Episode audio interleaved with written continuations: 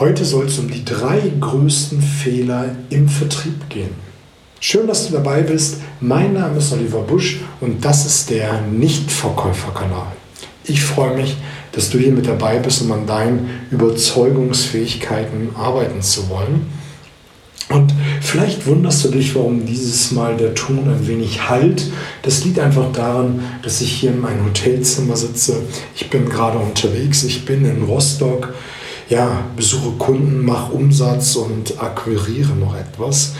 Ja, und ich nutze die Zeit jetzt hier im Hotelzimmer, um eine Episode, vielleicht auch zwei für dich aufzunehmen. Ich werde lange mal ein wenig mit der Familie FaceTime machen und ja, dann in den Abend hineingehen. Bevor wir in das heutige Thema ein, einsteigen, möchte ich dir noch eine zweite kurze Anekdote erzählen, die ich sehr wichtig finde. Die ist mir bei meiner Morgenroutine beim Sport nochmal bewusst geworden. Und ich hatte in der letzten Zeit mal die ein oder andere Folge zum inneren Dialog gemacht. Ich habe auch vor kurzem einen Vortrag dazu gehalten zum inneren Dialog und wie man ihn wirklich in die Knie zwingt. Und jetzt wirst du vielleicht sagen, ich kann das nicht mehr hören, ich habe das schon so häufig gehört. Und die Frage ist letztendlich, machst du es auch und setzt du es auch wirklich um? Nämlich eine der Strategien ist, wie du inneren Dialog in die Knie zwingst, ist, dass du dir einmal ein Stoppschild vorstellst, sobald ein, ja, ein negativer innerer Dialog hochkommt, dass du dir laut Stopp sagst und vielleicht wirklich ein großes Stoppschild vor dem inneren Auge vorstellst. Und dann einfach damit den inneren Dialog schon mal ja, die Energie herausnimmst.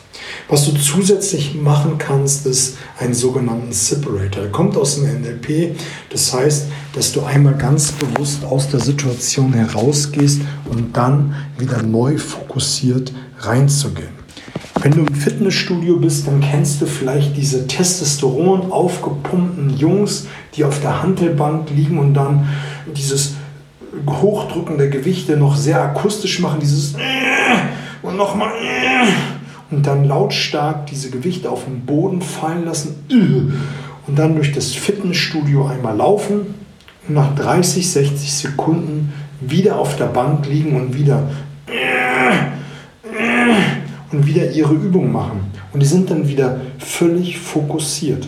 Und das kannst du auch machen, wenn du eine wenn du Akquise betreibst, dir ein Zeitfenster gesetzt hast, was ja per se sehr gut ist, dass du dir ein Zeitfenster setzt für Akquise und dass du dann ein paar schlechte Gespräche gehabt hast, das kann ja passieren. Und dass du dir dann, ja, sobald der innere Dialog hochkommt, einmal dieses Stoppschild vor dem inneren Auge aufrufst und dann noch zusätzlich einmal kurz aus der Situation herausgehst. Das kann einfach reichen, dass du das Headset abnimmst, den Telefonhörer auflegst, um den Tisch einmal herum gehst, einmal kurz aus dem Büro raus, um dich dann wieder neu fokussiert hinzusetzen. Und das wirkt Wunder. Das ist so, so cool. Es ist, unterschätzen ganz viele, aber wenn du es umsetzt, sehr, sehr mächtig. Aber lass uns mal in das heutige Thema einsteigen. Das sollte einfach nochmal zur Wiederholung sein. Die Wiederholung ist die Mutter aller Natur, Mutter allen Lernens. So ist es richtig. Der erste große Fehler, den die meisten machen, ist nämlich, sie schimpfen auf den Wettbewerb. Ich sage lieber Marktbegleiter, das nimmt dann auch wieder so ein bisschen Energie raus. Mitbewerber ist auch schon ein wenig besser, aber Wettbewerb ist ja, dass man gegeneinander ist. Und was du auf gar keinen Fall machen darfst, ist auf den Wettbewerb schimpfen. Jeder hat ein gutes Produkt. Wenn mich ähm, ein Kunde fragt, ob der und der Trainer gut ist oder ob dieses Produkt, diese Dienstleistung gut ist, hebe ich immer hervor, dass es ein sehr guter Wettbewerber ist oder ein Marktbegleiter, dass der tolle Produkte hat, dass der eine gute Dienstleistung hat, dass der tolle Kenntnisse über die Akquise hat und, und, und. Ich rede im positiven Sinne über meinen Marktbegleiter. Was ich aber nicht mache, ist, dass ich den Marktbegleiter beim Namen nenne. Ich sage sowas, die machen einen wunderbaren Job, die haben ganz tolle Produkte. Er ist ein besonderer ja, wenn es um das Thema Akquise geht, da ist er echt spitze. Aber was ich nie mache, ist, ich rede schlecht vom Wettbewerb. Was ich stattdessen mache, und das ist das, was du machen solltest, ist, dass du sagst, ja, das ist ein sehr gutes Produkt, unsere Stärke liegt in. Dass du sofort beigehst und darüber redest, was du gut kannst. Du kannst hier auch anwenden den Politiker-Talk. Politiker, wenn sie gefragt werden nach einer Meinung, dann antworten sie ganz, ganz kurz, so wie ich es eben skizziert habe, und machen sofort einen Schwenk auf ein anderes Thema. Mit der Einleitung, letztendlich geht es doch hier um Folgendes. Und das kannst du auch machen, indem du ähm, auf dein Produkt, auf deine Dienstleistung umschwenkst und sagst, ja, ja, ich kann verstehen, das ist ein sehr guter Wettbewerber, aber letztendlich geht es ja darum, dass wir bei Ihnen im Hause oder dass wir gemeinsam und dann kannst du deine Vorteile hervorbringen. Also rede nie schlecht von Wettbewerb. Der zweite Punkt, den ich für dich habe, ist mangelndes Interesse am Kunden. Das fängt schon damit an, dass du dich nicht auf den Termin vorbereitest. Ich begleite hin und wieder Außendienstler bei ihrer Tätigkeit, die schon seit 10, 20 Jahren im Job sind. Und wenn ich dann frage, na, wie ist denn die Vorbereitung? Was hast du vorbereitet für den Termin? Und dann kommt häufig so eine Antwort wie, naja, ich kenne den Kunden schon seit zehn Jahren, da muss ich mich nicht mehr vorbereiten. Ich weiß, was der braucht. Ja, der weiß, was er braucht. Nämlich Standardprozedere A und macht genau dasselbe, was er die letzten zehn Jahre gemacht hat. Und er verkauft nicht was äh, höherwertiges, der macht kein Cross-Selling, keinen Zusatzverkauf, was auch immer. Das findet einfach nicht statt, weil sich einfach nach einer gewissen Zeit, und ich hoffe, du bist nicht mit dabei, ein ja, ja, ein, ein Scheißegal-Gefühl entwickelt hat. Ich kenne ja meinen Kunden, ich mache das ja und ich plädiere ja dafür, wenn du mich schon eine Zeit lang kennst. Wenn nicht, dann hör dir auch mal die alten Folgen an und abonniere direkt den Podcast dafür, dass du einmal im Frühjahr und einmal im Herbst eine Kur machst. Nämlich das, dass du einmal überprüfst, wie sind meine Basics, wie sind meine Fragen, wie sind meine Glaubenssätze und so weiter und so fort, dass du mal wirklich guckst, das, was man in der Verkäuferschule lernen würde, wenn es eine geben würde, dass du einmal guckst, ob du all das noch wirklich machst, was es zu machen gibt. Die richtigen Fragen stellen, nämlich was einem Kunden wichtig ist, dass du wirklich mal in die Gedankenwelt hineinsteigst, um wirklich zu verstehen, was für Interessen dein Kunde hat. Und das geht für mich einher, dass du dich wirklich einmal im Vorfeld wirklich auseinandersetzt, was hat dein Kunde bisher gekauft, was hat er bis jetzt nicht gekauft, das ist genauso wichtig. Und dann muss man sich die Frage auch stellen, nicht warum, sondern wie schaffe ich es, dass ich diese Produkte ihm auch noch verkaufe. Und warum hat er bis jetzt diesen Umsatz gemacht und wie schaffe ich es, den Umsatz auszubauen? Und einfach mich auch mal mit der Person als solches beschäftige. Was für Menschen habe ich da? Und dann natürlich, wenn du mit dem Kunden Knie an Knie sitzt, dass du wirklich viele Fragen stellst. Es gibt ja entweder Fragen, ähm, die in Richtung Ziel erreichen gehen, dass du Fragen stellst, warum ein Kunde etwas tut, was ihm wichtig ist. Und dann gibt es ja natürlich auch diese problemorientierten Fragen. Aber auf jeden Fall, letztendlich, was ich damit sagen möchte, ist Fragen, Fragen, Fragen.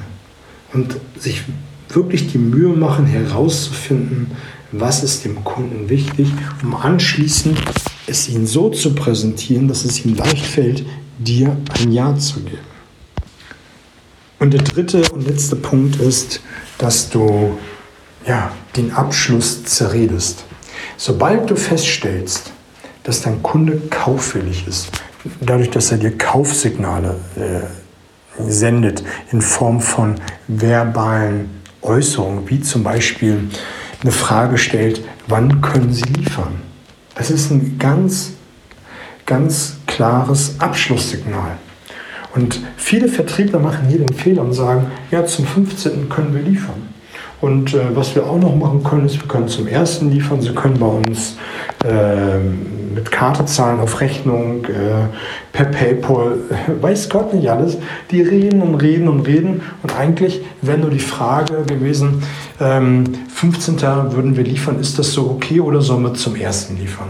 Da hast du sogar noch eine Alternativtechnik mit eingebaut zum 15. und der ersten, welchen wollen sie und kannst damit äh, den Sack zumachen. Also, wenn du merkst, dass der Kunde abschlussbereit ist, dann mach auch den Abschluss. Und du kannst auch immer wieder zwischendurch, um herauszufinden, wie, ja, wie das Thermostat in Richtung Abschluss bei deinem Kunden ist, dass du zwischendurch Fragen stellst, ähm, die in Richtung Abschluss gehen. Sind wir da auf dem richtigen Weg? Ist es das, was Sie sich vorstellen? Also so Fragen in Richtung Ziel. Und das ist sowieso eine Sache, die ich an dieser Stelle nochmal gerne anmerken möchte, dass du dir als Ziel setzt, einen Abschluss zu generieren. Und das ist auch eine Sache, äh, die ich immer wieder erlebe, wenn ich mit Vertrieblern unterwegs bin. Und ich sie frage, naja, was ist denn das Ziel heute? Naja, dass ich meinen Kunden sehe und dass wir ein bisschen Umsatz machen. Hey, wenn er, wenn er den Kunden gegenüber sitzt, dann hat er seinen Kunden gesehen und wenn er mit dem Kunden einen kleinen Auftrag gemacht hat, hat er auch Umsatz gemacht. Und ich möchte nochmal einen Schwenk zum vorigen Punkt äh, gehen. Wenn du kein Interesse an deinen Kunden hast oder einfach mittlerweile eine Haltung angenommen hast, ich kenne ja meinen Kunden schon seit 20 Jahren, was muss ich denn noch wissen? Dann wirst du auch nie wissen, wo du noch Umsatzpotenziale hast und ähm, was du ihnen sonst noch Gutes tun kannst. Also mach dir mal wirklich die Mühe und überprüf mal, ob dein Kunde wirklich all die Produkte hat, die du ihm verkaufen kannst und die auch Sinn machen. Ich, ich empfehle immer, eine große Checkliste anzulegen, wo du die Hauptprodukte einmal notierst und dann die Zusatzprodukte mit ergänzt. Und wenn du mit den Kunden zusammensitzt, und das ist ja keine Schande, hol diese Checkliste heraus und geh sie mit ihm durch. Und im Vorfeld natürlich hast du dir zu jedem Punkt einen Nutzen aufgeschrieben, der für deinen Kunden interessant sein könnte. Und dann gehst du das mit durch. Für viele Kunden war das Produkt ebenfalls interessant, weil. So, und dann gehst du die Punkte nach und nach durch und, oh Wunder, du kannst mehr Umsatz generieren. Also ich denke, drei wichtige Punkte sind wir hier durchgegangen, nämlich einmal den Abschluss zu zerreden oder erst gar nicht den Abschluss zu machen, mangelndes Interesse am Kunden und schimpfe nicht über den Wettbewerb. Wenn du jetzt Bock hast, mit mir etwas zu machen, du findest mich hier über die Show Notes. Ansonsten kontaktiere mich einfach, ähm, wie gesagt, über die Show Notes und was ich sagen wollte ist, äh, abonniere und teile den Kanal, damit möglichst viele Menschen davon Kenntnis haben. In diesem Sinne, alles Gute.